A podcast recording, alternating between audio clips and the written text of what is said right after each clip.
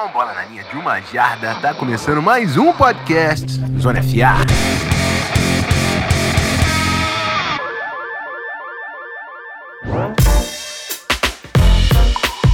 Fala, meus amigos! Continuando com mais um ranking de posição. Hoje a gente vai falar da posição mais importante do futebol americano, do futebol americano apenas. Quarterbacks, certo? A posição de mais impacto do esporte e no NFL Draft, finalmente, nesse ano, nós temos uma classe bem mais talentosa do que a do ano passado. Fico feliz porque foi difícil. Passamos por momentos complicados na classe de Kenny Pickett, com todo respeito aos torcedores dos Steelers, que tem um carinho aí pelo menino de Pittsburgh. Mas a gente vai falar de CJ Stroud, Bryce Young, Anthony Richardson, prospectos em outro nível. E para nos ajudar no episódio de hoje, a gente vai chamar. Já, já. Primeiro, meu mano Ornelas, vem, vem pra mesa. Tudo certo, irmão? Tudo ótimo, Rafão. Tudo ótimo. Aquele salve de sempre pra galera que tá acompanhando os nossos podcasts voltados agora também pra posição. Agradecer a galera. A gente tá tendo ótimos números, inclusive. É, tanto com o mockzinho que a gente teve, quanto essas análises. É, e adianto para vocês que eu já tive a oportunidade de passar uma semana em, em imersão com esse cara que tá aqui com a gente hoje. E pega papel e caneta que vocês vão aprender pra caramba. É, cara, eu, eu gosto muito, principalmente nesse momento do draft, não é? a gente chama convidados na temporada, mas esse momento do draft é porque tem uma troca e a gente fala tanto de fundamento, é uma parte do, do da, desse ciclo da NFL que faz a gente falar mais de fundamento, de jogo, de tática. Seja bem-vindo, querido Brian, técnico, head coach da seleção brasileira. Sabe muito futebol americano, vai dar uma aulinha pra gente hoje também, só pra, só pra falar de quarterback. A casa é sua, irmão. Valeu, Rafão. Obrigado, Matheus. É, eu meio que me convidei, né, pra esse podcast aí. Tava lá. Falamos mal do Bryce Young e ele já pediu retratação já. É, não, a gente tava trocando ideia lá dos quarterbacks no, no Twitter. É, mas o trabalho que vocês estão fazendo aí com essas plataformas, né, não só lá no Twitter, mas no, no podcast também em geral, trazendo conteúdo de qualidade em português, né? Que eu acho que isso é o, o próximo passo, e um passo muito importante para crescer o, o fandom aí, o consumo de, de, inter, de, de, NFL no Brasil, né? E o trabalho que vocês estão fazendo tá, tá sendo excelente. Então, para mim é um prazer estar aqui e poder contribuir um pouquinho aí para esse, esse debate, porque tem hora que a gente dá vontade de arrancar os cabelos quando a gente vê uns takes aí na internet, né? Principalmente sobre QB, principalmente é sobre é quarterback, mas vamos lá. É isso. Bom, antes da gente partir para o papo de quarterback, a gente vai rapidinho para falar dos nossos recados.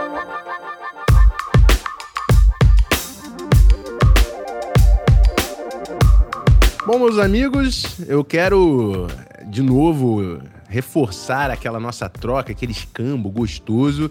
Eu jogo o episódio no teu feed aí de graça e você manda avaliação pra gente no Spotify, no seu agregador favorito de podcast. Não esquece também de seguir o arroba canal Zona FA no Instagram, no Twitter, no TikTok, a rede social que você mais usa. É muito importante pra gente. Se você vê um conteúdo nosso passando, deixa o teu comentário. Pode ser para xingar o Ornelas e me elogiar, não tem problema não. Deixa o teu comentário. Nenhum. Provavelmente é você vai dar certo. É, de forma alguma. É, gostamos de carinho. Inclusive, nosso, nossa avaliação é cinco estrelas. Não é porque eu peço cinco estrelas. Nossa avaliação é isso. É perfeito. Não tem, tem. É blue chip. No draft é blue chip nossa avaliação.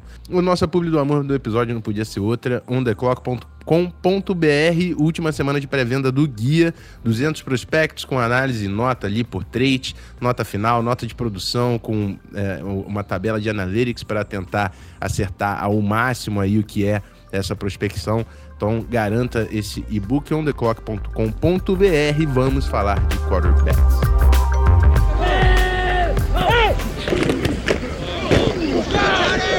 Brian, acho que o Ornella estava te brifando. Nosso papo vai em torno do seu ranking. E assim como eu fiz com a posição de corner, não tem como eu fazer diferente. A gente vai do 1 ao 5. Eu já sei, mas quero que você externe a todos qual é o seu quarterback 1 desse NFL Draft. Tá bom. Bom, aí vai uma explicação primeiro, né? Eu acho que se a gente for dividir em, em tiers, né, em categorias, tem dois caras nessa primeira categoria. Né, desse, desse top 5, eu colocaria esses dois primeiros caras aí que estão no meu ranking 1 e 2 na mesma categoria aí de, de can't miss, né? De caras assim que se deu errado mais no futuro, pelo menos você fez a coisa certa com o pique que você tinha de arriscar em um desses dois caras. Né? Só tem dois prospectos que eu considero é, que estejam nessa categoria. Mas o número um, para mim, é o CJ Stroud, de Ohio State. Né? E aí vai um disclaimer, né? Porque eu sou no college, eu assisto mais college football que NFL, né? Assisto os dois, sou fã dos dois, mas se eu tivesse que escolher um, eu escolheria college football. Então, ele é um cara que eu assisti literalmente todos os snaps que ele jogou na carreira dele, desde que ele era o backup lá do Justin Fields, é, entrava de vez em quando, né? Até o último snap dele contra a Georgia, naquele two-minute drill lá que ele botou o time em posição de ganhar e ir para o campeonato nacional e o, e o kicker acabou errando o chute, né? Mas é, eu sou fã de Ohio State, tá? Então vai o disclaimer aí para galera já saber qual é o meu, o meu bias, mas eu vou fundamentar, eu vou fundamentar o argumento de por que eu acredito que o CJ Stroud é o número um. É... E começa com o simples fato de que ele é o melhor passador desse draft. Né, eu acho que se a gente elimina todas as demais categorias, a gente sabe que e, e tá, a gente está roxo de falar isso, mas que a NFL é uma liga em que você tem que poder passar a bola para ter qualquer tipo de sucesso. Né? Então, quando você está falando de QB, antes de falar de qualquer outra coisa, qualquer outra coisa, habilidade no pocket, criatividade, habilidade física, o cara é um bom passador ou não? Né? O cara tem talento e força de braço, que são duas coisas diferentes, e é preciso ou não. Eu acho que esse é o primeiro critério, né? O Bill Polian lá, que era o, o GM do Colts por muitos anos, ele conta uma história do Peyton Manning que é, é eu sempre utilizo quando eu estou conversando sobre avaliação de jogadores, né? Até mesmo no, no college football aqui no México, quando a gente está avaliando a prospects, a gente fala sobre isso. E o que o Bill Polian falava era o seguinte: às vezes ele chegava pro, pro, pro Peyton e ele dizia, cara, tem esse recebedor no draft, corre 4-3, o maluco é muito rápido, não sei o que, não sei o que. E o Peyton sempre perguntava para ele, beleza, o, é, qual é a, a taxa de drops dele? O cara consegue receber a bola? O cara consegue fazer recepção? E aí o Peyton falou para ele, Bill, você tem o QB mais preciso da liga. Por que, que você vai trazer um cara para mim que não pode receber a bola? Tipo, todo o resto não importa, sabe? Assim, o que importa para ele é se o cara consegue fazer catch ou não. No QB é, é a mesma coisa. Você, o cara consegue botar a bola onde ela tem que ir ou não. E para responder essa pergunta, não tem ninguém melhor nesse draft do que o CJ Stroud né? Obviamente, já entrando nos outros critérios, o cara tem o frame, né? 6'3, 218 18 libras aí. Ele tem um frame não só para entrar na liga e jogar hoje, mas para crescer. É, no fim da carreira dele, pode ser um cara que esteja pesando aí 230 libras mais ou menos. Né? É um bom atleta, apesar do que todo mundo fala. Né? Um cara que jogou basquete a vida toda e ele se autodenomina um ball placement specialist, né? Então, quando a gente fala de qual o superpoder do QB, você quer pegar um QB no primeiro round, esse cara tem que ter um superpoder. Ele tem que ter um trait especial, né? E por isso que eu acho que só tem dois QBs nesse top tier aí, nessa categoria, porque eu acho Sim. que só tem dois QBs. Bom, três aí, né? E a gente pode ser que entre, que, que possa Sim. conversar sobre isso, mas Concordo o superpoder. Pois é, e o superpoder do, do CJ Stroud é que ele tem talento de braço. O que, que significa? ele tem várias velocidades de passe, ele tem precisão em todas as áreas do campo, ele é um cara que consegue acessar todas as áreas do campo, curto, intermediário, longo, fora dos números, dentro dos números, hash, meio do campo, red zone, o que você quiser. Ele tem é, passes elite em vídeo que você pode chegar e dizer, tá bom, aqui tá a prova de que ele consegue fazer isso. Em todos os passos que você consegue imaginar no futebol americano. Né? E é um cara que lá nos Estados Unidos eles falam muito, tem vários clubes, né? Ele tem vários tacos de golfe aí então ele tem várias, ele consegue dar aquele layer throw, aquele passe é, por, entre, entre uma linha de defesa e outra, né? Entre os linebackers e os safeties, no meio do campo, fora dos números, consegue acelerar a bola, consegue acelerar a bola sem estar tá com o pé de trás plantado, né? Sem estar sem, sem tá entrando no passe. Então, o super poder do CJ Stroud é o braço dele. Por isso que eu coloco ele como número um. Agora, tem várias outras coisas que complementam esse argumento aí, né? Porque a gente pode falar sobre isso, mas a gente está simplificando muito o que é o cara como QB. Né? E por ter acompanhado a carreira dele, é, tem coisa que a galera não fala. Por exemplo, existe um mito de que o, a, o ataque de Ohio State é muito fácil para o QB e que ele não tem que controlar nada pre-snap. Isso não é verdade. Então o CJ Stroud ele controla a proteção de passe dele. O CJ Stroud ele faz checks na linha de scrimmage. O CJ Stroud muda jogadas. Vou dar um exemplo. É, e isso entrando um pouco na ética de trabalho dele também, né? Primeiro jogo do ano passado foi contra Notre Dame. Né? Eu acho que todo mundo lembra desse jogo. Nesse jogo, primeiro jogo do ano passado, ele já demonstrou um pouco da habilidade de estender a jogada que ele demonstrou contra a Georgia. Mas todo mundo só quer falar de jogo de Georgia. Né? Contra Notre Dame, ele estava estendendo jogada em terceiro down, ele estava rolando, ele estava sendo criativo e completando passes que ajudaram eles a ganhar o jogo. Mas o último touchdown que eles anotaram, eu acho que foi o último, foi o penúltimo. Foi um passe que ele lançou pro número 10, é, é o, o Xavier, Xavier Howard, é, Xavier Johnson, desculpa, e esse cara era walk-on. Ele estava jogando porque o JSN se machucou, né? O Smith Digma se machucou nesse jogo. Então ele estava lá jogando, era um veterano, mas era um cara que tinha entrado no time como walk-on. Ninguém esperava que ele estivesse jogando contra o Notre Dame. E aí o que acontece? Os caras estão em red zone, Notre Dame manda uma blitz zero, né? Que é tipo todo mundo tá jogando é, é, é, é man, man coverage, uhum, né? Individual. E eles estão mandando todo mundo. Nesse caso, eles mandaram os dois safeties. Essa era uma blitz que Notre Dame não tinha mostrado muito no ano anterior. Mas o CJ Stroud, por ter assistido todos os jogos do todos os jogos de Notre Dame do, do, do ano anterior, não foram os treinadores, foi o CJ Stroud. Ele viu essa blitz, esse double safety X crosser com zero coverage atrás, e ele mandou a mensagem para os recebedores dele, para todos eles, durante a semana de preparação. ele fez: Ó, tem que estar tá preparado na red zone para se os caras mandam essa blitz. E se eles mandarem essa blitz, o ajuste é esse: você determina um ângulo na sua rota e continua nesse ângulo que eu vou pendurar a bola para você na end zone. Ele fez esse ajuste com os, com os recebedores dele, né? Isso aí vem é. da boca do Ryan Day, do head coach dele. Uhum. Então, quando a gente fala de pacote completo, a gente está falando desse tipo de coisa. Uhum. Né, que é tipo, beleza, o cara tem ética de trabalho, tem a capacidade de identificar coisas, de processar, controlar a linha de scrimmage, e o superpoder dele é precisão e braço, cara, first overall pick garantido, e se você vai apostar o seu emprego em alguém, você aposta num cara assim. É, eu, eu, eu, acho que Stroud um baita quarterback. O ponto é que eu, eu também acho o Bryce Young um, um grande quarterback. É, e, e, é o que você falou de superpoderes, são superpoderes diferentes, né? O, o, o CJ Stroud, eu acho que é o que você falou, tipo, precisão de passe é, e a capacidade de fazer passes diferentes, né? De botar velocidade na bola, encontrar janelas apertadas, ou aquele touch, touch pass de tirar a velocidade da bola para jogar um intermediário ali, né? Entre, entre os linebackers e o safety. Ele tem a capacidade de explorar o campo inteiro e você não tem dúvida disso. É, acho que a grande a grande, o grande comparativo e a grande questão de quem está dentro dessa, desse estudo e tentando entender se Bryce Young ou CJ Stroud é o quarterback 1 desse NFL Draft é o Bryce Young, para mim o superpoder do Bryce Young é um só, é a capacidade desse cara de manter os olhos no campo sob pressão. Como ele consegue fora da fora da progressão do passe dele, ele estender jogadas e, e manter os olhos no, nos alvos. A forma como ele encontra os recebedores, depois que tudo dá errado, é elite. É, eu acho que é. E esse é, é isso que está colocando ele como um grande quarterback. É claro que ele tem precisão e tudo mais. Agora, e aí eu vou perguntar para você, Brian, se, se esse é um ponto, se esse é um ponto diferencial. Se o Bryce Young tivesse 6'3", Entendeu? Se, se você acha que estava próximo ou você falaria, CJ Stroud é meu cara. Porque é, não tem como falar que não faz diferença, cara. E eu, eu acho que tem muitos passes na tape do Bryce Young que a bola flutua porque ele tem que jogar por cima da linha de scrimmage. Ele erra passes porque ele tem que jogar um arco maior. E, e, eu não acho que ele é tão bom como você falou no touch pass, quanto é o CJ Stroud. Entendeu? Acho que as bolas dele ainda são mais o, o a, botando velocidade, encontrando janelas. O, o CJ Stroud é um pouco mais avançado nessa questão para mim. Então, essa é a pergunta que eu te faço. Se fosse a questão de tamanho, CJ Stroud ainda era o seu cara? Olha, eu acho que se o Bryce Young tivesse o tamanho do CJ Stroud, o Bryce Young provavelmente seria, seria o número um. É, uhum. e, e, eu vou dizer o porquê. A grande preocupação do tamanho do CJ Stroud, ou do Bryce Young, já entrando no papo de quem é o número dois, e o número dois, para mim, é o Bryce Young.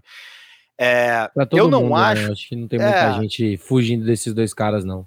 E eu entendo quem coloca o Bryce Young em número um. Eu realmente entendo. É, só que eu acho que tipo a, a, a, liga também é uma liga de evitar riscos, né? A nossa natureza humana é de evitar riscos. Já já começa a partir daí.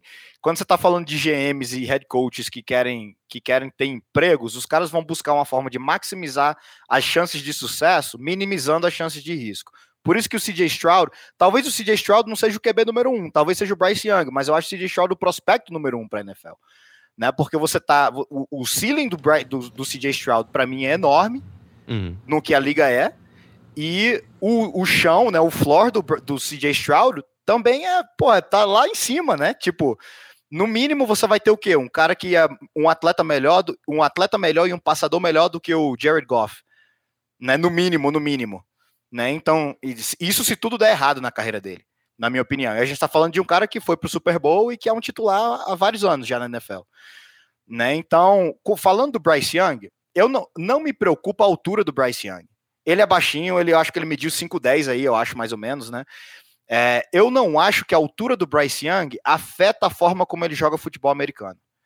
Né? Eu acho que instintivamente ele é um cara que joga futebol americano muito parecido ao Drew Brees dentro do pocket, mas ele tem mais capacidade de improvisar, e esse, para mim, concordando contigo, é o superpoder dele. Se o CJ Stroud tem um braço criativo, o Bryce Young tem pés criativos ele é um cara que, que ele consegue estender a jogada, mas o cérebro dele, como você falou, os olhos dele não estão desconectados do conceito que ele está lendo.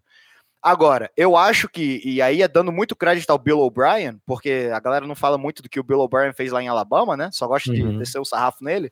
Mas o Bill O'Brien entendia essa capacidade do Bryce Young e Alabama não lançava muitos timing passes, era muito crossing route, eram muitas rotas que cruzavam o campo inteiro ou demoravam para se desenvolver, porque permitia o Bryce Young fazer o backpedal dele, rolar para um lado, rolar para o outro, estender a jogada e corrigir o timing sem perder o timing da rota. Né? Então, o superpoder para mim do Bryce Young é esse, é a capacidade de estender a jogada. Qual o problema em relação ao tamanho do Bryce Young? Cara, é a disponibilidade e durabilidade. existe uma razão pela qual você não vê esse tipo de QB na NFL. Sabe? Uhum. Existe uma razão. Não é só porque todo mundo só gosta de cara grande. Cara, o único outro QB, no, porque ele, ele pesou 204 libras, mas todo mundo sabe que esse não é o peso que ele uhum. joga. Ele é. tomou 8 litros de Gatorade no dia do Combine, porque pois senão é. ele não teria batido isso. E não fez nada, né? E no Pro Day ele também não se pesou de novo. Então, tipo, todo mundo sabe que nem Alabama ele jogou com 180 mais ou menos. Né? Tem gente que diz que em alguns momentos, depois da contusão dele do ombro, ele chegou até a 170 e pouco. Né? O único outro QB que se compara com esse frame, que foi draftado na NFL nos últimos não sei quantos anos, foi o Pat White, né? Que saiu de West Virginia, foi draftado pelos Dolphins. E eu não sei se a galera lembra o que aconteceu com o Pat White, mas a carreira dele terminou numa Lembra. porrada que ele tomou no sideline. Acabou com a carreira dele. Né? Então, é, existe exemplo do Bryce Young tomando um monte de porrada, levantando e jogando na SEC. Eu não acho que toughness é o problema dele. Né? Se você vê, por exemplo, o jogo contra Tennessee, se querem ver quem é o Bryce Young, cara, assiste o jogo contra Tennessee. É um jogo que eles perderam. Ele não jogou o jogo anterior, porque ele estava se recuperando de uma lesão do ombro. O cara sai de lesão, joga contra Tennessee e eles não perderam esse jogo por causa do Bryce Young, não, tá? Bryce Young colocou eles em posição de ganhar esse jogo várias vezes e tomou várias porradas. O problema, por mais que a galera diz, ah, SC é jogador de NFL, não. SC é jogador de SC. Na NFL, cara, todo mundo é assim. Né? Eu tava ouvindo o Nate Tice e o Robert Mays lá no podcast de hoje, é, de hoje falando. Uhum. Pô, o uhum. Trayvon Walker, que foi o primeiro overall pick na AFC South, ele é só um cara mais. Sim. Ele é só um pass rusher mais. Você, essa porrada que você tá tomando do Tennessee, você vai tomar de todo mundo. Com, contra quem você jogar por 17 semanas.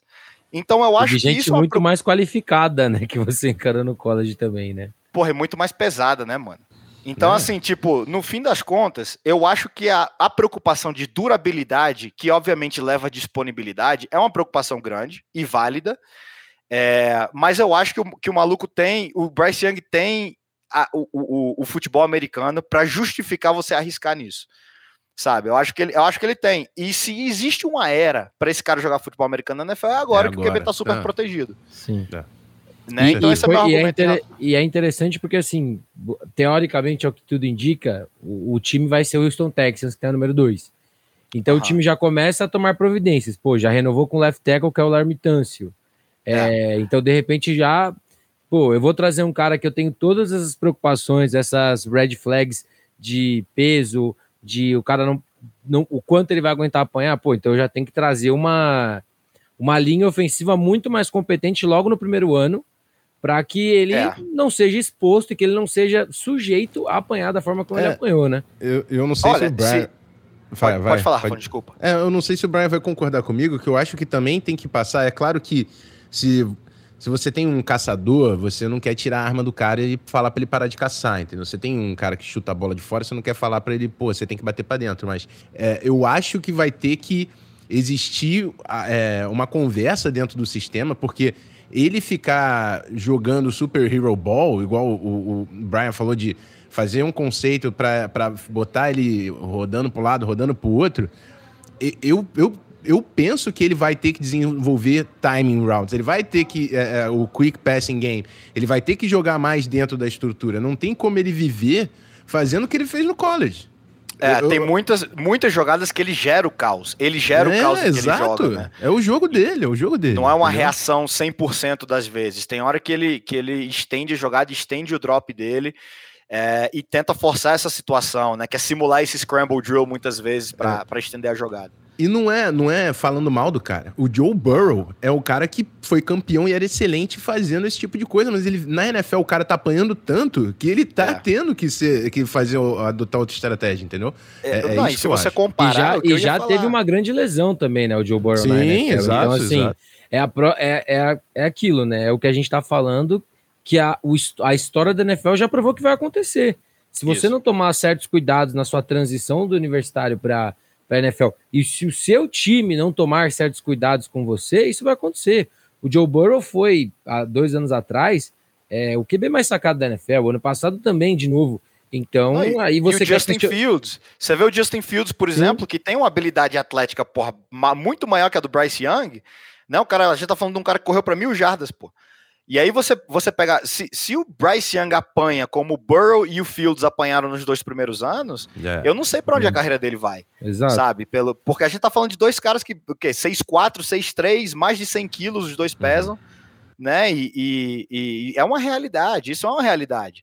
Agora, é, você vê, por exemplo, voltando para o jogo de Tennessee, o maluco teve uma jogada de terceira para 16, que ele estendeu, estendeu, estendeu, e conseguiu um PI que colocou eles em primeiro e gol. Isso é um, pô, isso é um superpoder. Você não vê, é. você não vê isso com todo o prospecto de QB. Sabe? Agora, é, você não pode pegar um cara dizendo, olha, eu vou pegar, eu vou pegar esse cara porque eu acho que ele vai sobreviver de fazer isso na NFL. Né? Na NFL você não sobrevive. Por mais que a gente goste de falar do Allen e do, do Mahomes, né? Os caras, essas são as jogadas de highlight deles, mas eles vivem dentro da estrutura do ataque né? E aí, quando eles saem de estrutura, é quando eles fazem a diferença, né? Mas você, para poder sobreviver na NFL e ganhar o direito de jogar fora de estrutura, você tem que sobreviver e ser eficiente dentro de estrutura. Né? E esse vai ser o grande desafio para o Bryce Young, porque esses pockets vão, vão colapsar muito mais rápido na NFL.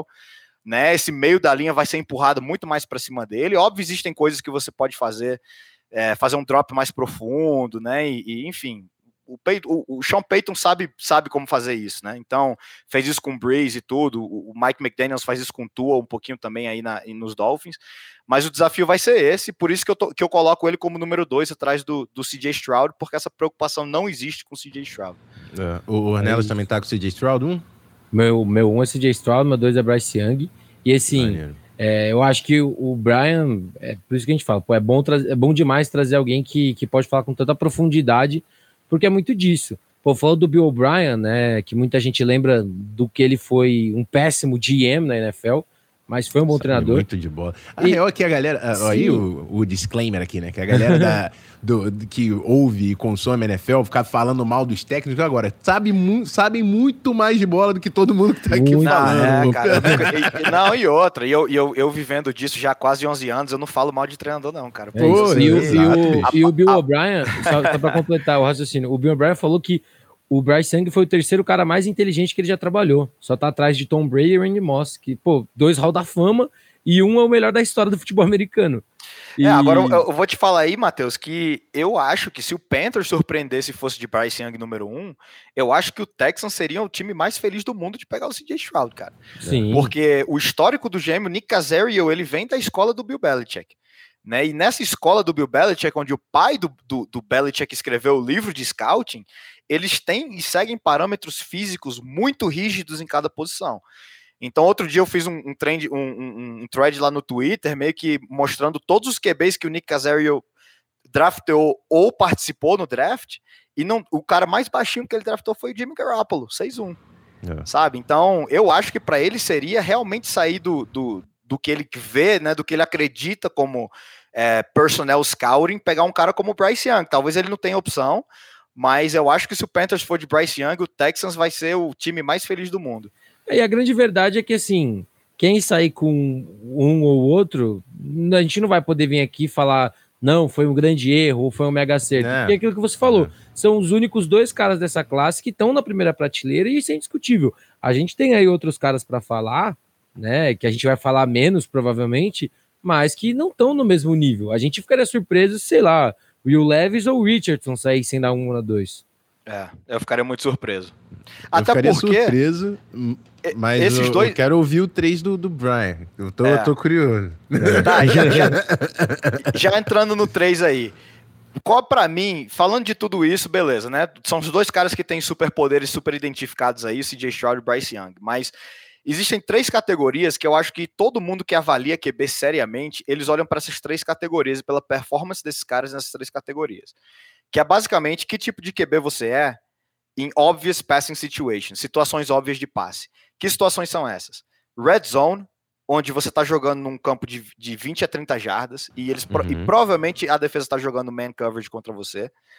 É, terceiro, é, third down e, e, quarto down, né, que é a situação óbvia de passe. Todo mundo joga o mesmo ataque em, em third down. A gente fala isso no futebol americano né? E situação de dois minutos para acabar o jogo ou para acabar o segundo quarto.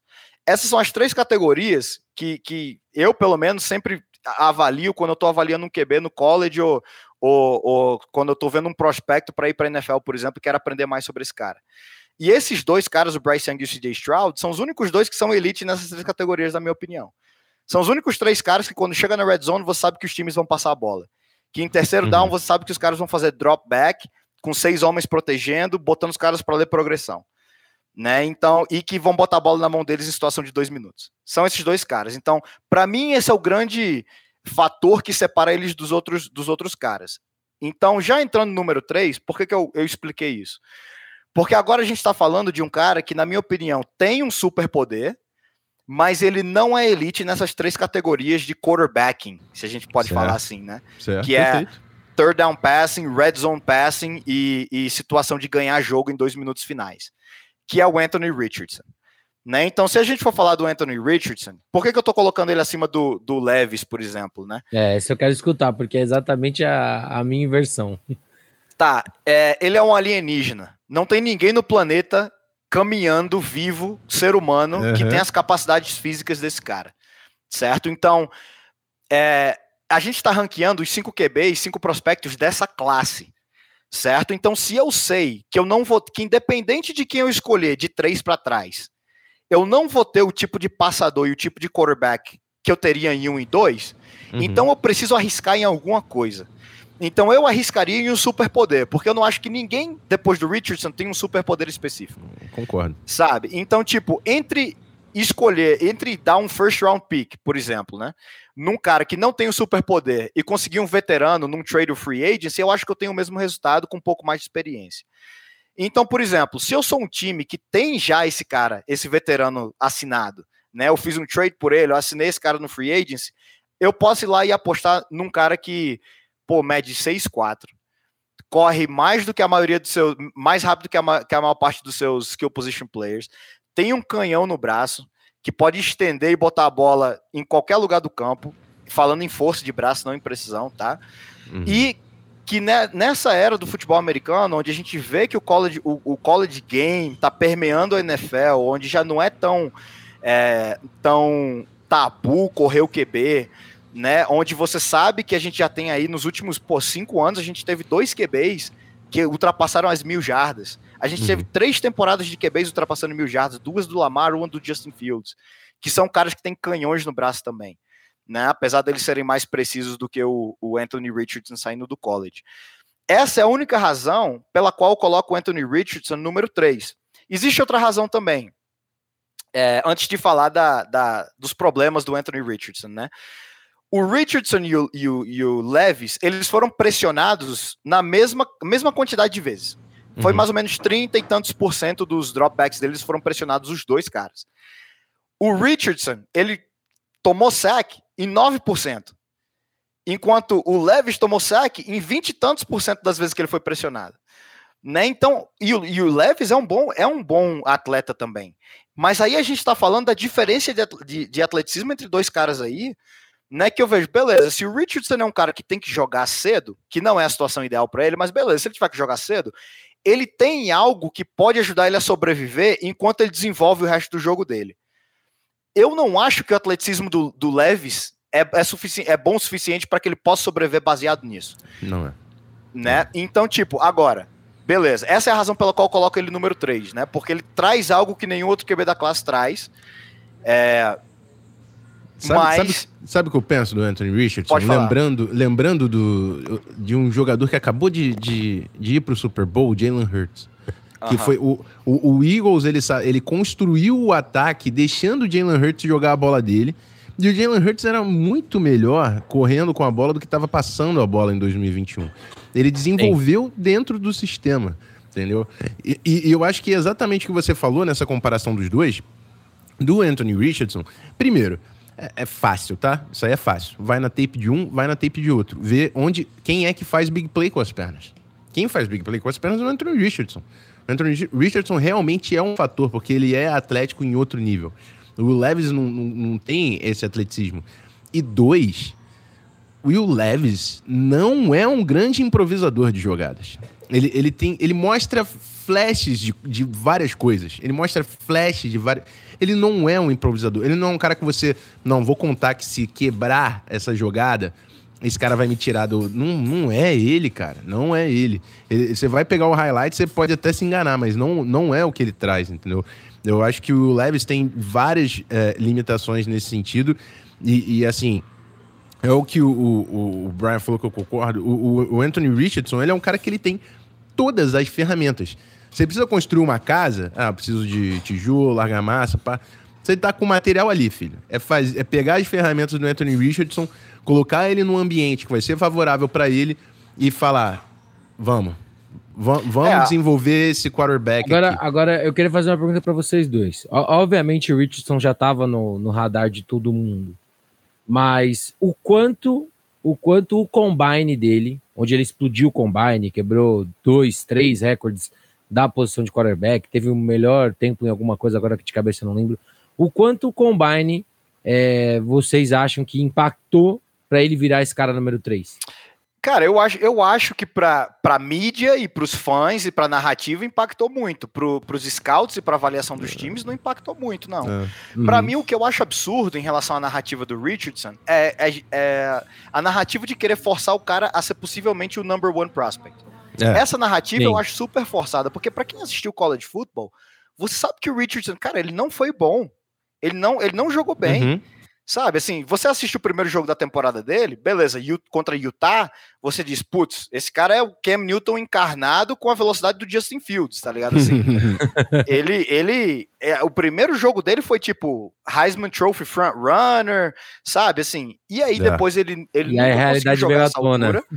Não, vai assistir o tape dele contra Florida State. Mano, no primeiro quarto parece que ele não consegue errar nada, do terceiro e quarto quarto parece que ele não consegue acertar nada sabe? Então, tipo, e ele é um cara que ele tem misses, assim, feios em tape, sabe? Uhum. Assim, overthrows, assim, feios, misses feios em tape. Meu, né? meu, então... meu grande problema com ele é que eu tenho, uhum. eu tenho quatro pontos aqui, que para mim são os quatro pontos negativos. E os quatro são coisas é, que eu não sei até onde você vai conseguir treinar, que é o futebol IQ do cara, que pelo que você vê, a, a precisão, como você falou, ele tem um braço muito forte, mas ele ainda Parece que vai precisar dosar isso de uma, uma boa forma. É, o footwork dele não é muito legal para um cara que tem tanto atleticismo, que pode entregar de tantas formas.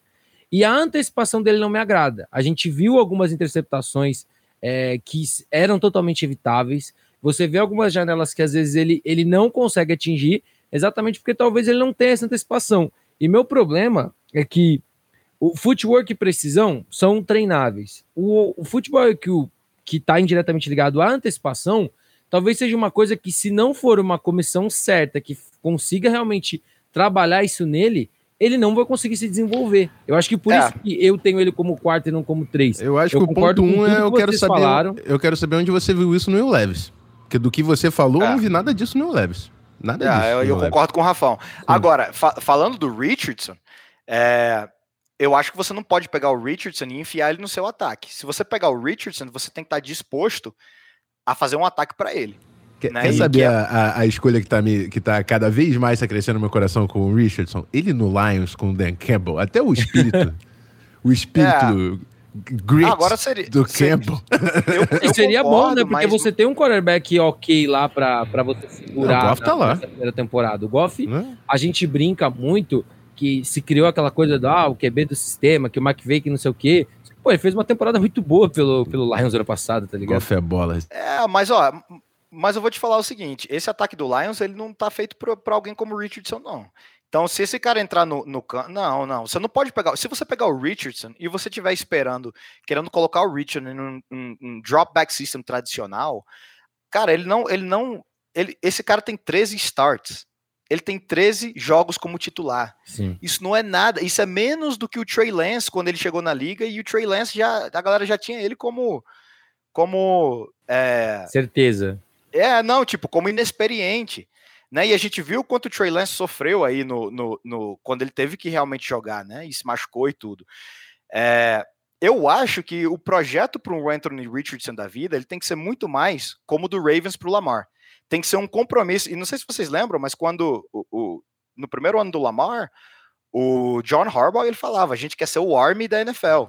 Uhum. Né? Basic, basicamente o time que vai jogar correr a bola e correr triple option e não era sei o quê. Roman, era o Roman que tava lá? Era o Greg época? Roman, contratou é, um cara é. para isso. Então, tipo, esse é o tipo de case de sucesso que eu acho que um time que pega o Anthony Richardson tem que estar tá disposto a fazer. Porque se o time não estiver disposto a fazer isso, eu não acho que o Anthony Richardson vai ter, nem vai ter sucesso cedo e nem vai ter um ambiente para se desenvolver a longo prazo.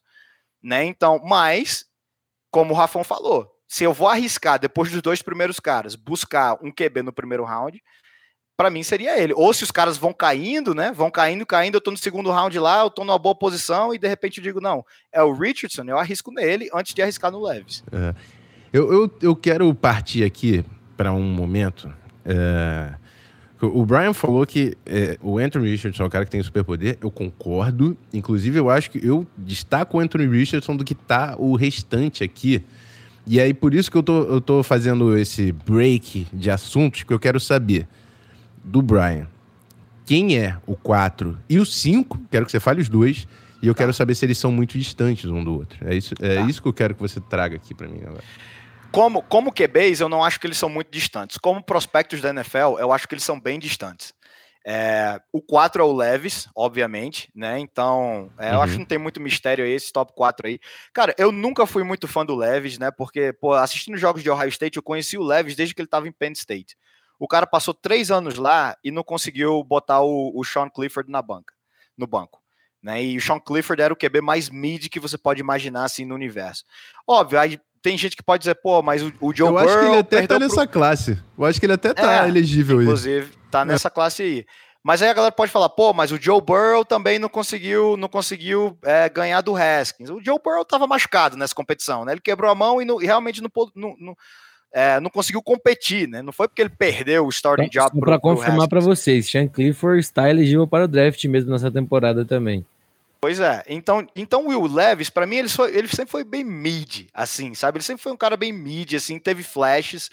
É, ao contrário do Joe Burrow, que quando transferiu, tinha um time da SEC em cima dele, como LSU, né, assim, um time grande da SEC, o, o Levis foi para Kentucky porque ele sabia que ia jogar em Kentucky. Né? Então ele chega em Kentucky e o que acontece, para mim, o único benefício do Levis, sinceramente, é que ele jogou dois anos em um Pro Style System. Né, ele jogou no, é. no primeiro ano dele como titular com o Liam Cohen, que é um cara que foi o, o, coordenador ofensivo Rams. do Rams ano passado. É. E depois ele jogou contra o, é, com o Rich Scangarello. E, sinceramente, eu acho que o Scangarello fez o que ele faz em todos os lugares por onde ele passa. Ele acabou com o QB. Né? Então, o, temp... se o Leves tivesse se declarado elegível. Isso aí, isso aí veio do peito também, que o, o, ele é, tu é Broncos, né, Brian? Ele, isso, é, aí, tá, isso, é. veio, isso veio do coração. Eu senti. Não, dá, dá, dá pra perceber quando o treinador sai e o fã entra, né, na conversa. É, pois é, não, mas ele tem um histórico de fazer isso, né, cara? e... e e tipo, e o 2022 não ajudou o Leves em nada. Ele jogou o ano todo machucado. O ataque, cara, o ataque de Kentucky era uma coisa surreal de assistir. A OL estava nenhum... muito pior do que do ano passado também. Muito pior, mas isso expôs algo no Leves que eu acho que é um problema. que ele não é um cara que tem um awareness muito aguçado, ele toma muita uhum. porrada, ele é tough. Você vê o cara assim, ficando no pocket, entregando bola assim, tomando umas porradas que você diz, nossa senhora.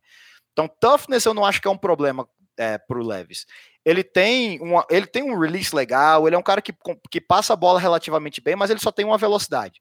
Então, por uhum. exemplo, você assiste o jogo dele contra é, o jogo dele de 2021, que foi a melhor temporada dele, contra a Flórida, onde o Anthony Richardson entra de vez em quando como segundo QB, mas tem misses nesse jogo do Will Levis, cara, que é, por exemplo, um, um terceiro down, drop back puro, onde o cara tem que botar um hook entre o linebacker e um safety, e ele voa a bola por cima do linebacker na mão do safety. Ou, uhum. ou, por cima do recebedor dele na mão do safety, que é o tipo de coisa que o CJ Stroud não faz, por exemplo. Né? Que ele tem essa, essa pressão de botar essa bola nessa janela. O Will Levis ele não demonstrou esse tipo de coisa. Ele não é o cara mais preciso downfield. Né, você vê misses dele assim, tipo quando o cara tá tentando lançar post to wins, né, rotas assim onde você precisa de uma precisão de 60 jardas downfield, ele tem o braço, mas ele não tem uma precisão consistente nesse, nesses passes, né? Então, eu acho que a, a vantagem dele é que você vai ter um cara que fisicamente ele, ele parece um QB de NFL, que uhum. ele tem suficiente atleticismo aí para te dar alguma coisa fora de estrutura, quando ele corre com a bola, principalmente, não para estender jogada, porque eu não acho que ele é bom estendendo jogada, eu acho que ele toma é. muito sec. Falta né? virada então... de chave, né? Falta um. Isso. É, um, um, dos meus probleminhas com ele é que você falou, ele, ele vai tentar segurar a bola para estender, mas ele ainda não sabe a hora de se livrar. Tipo, ó, não deu certo, eu vou jogar essa bola fora. Isso que também é. entrou como negativo meu para ele também. Então acho que, tipo, o, o, a, a, habilidade atlética dele só serve quando ele cruza a linha de scrimmage, que é hum. quando ele se torna um, um, ball carrier.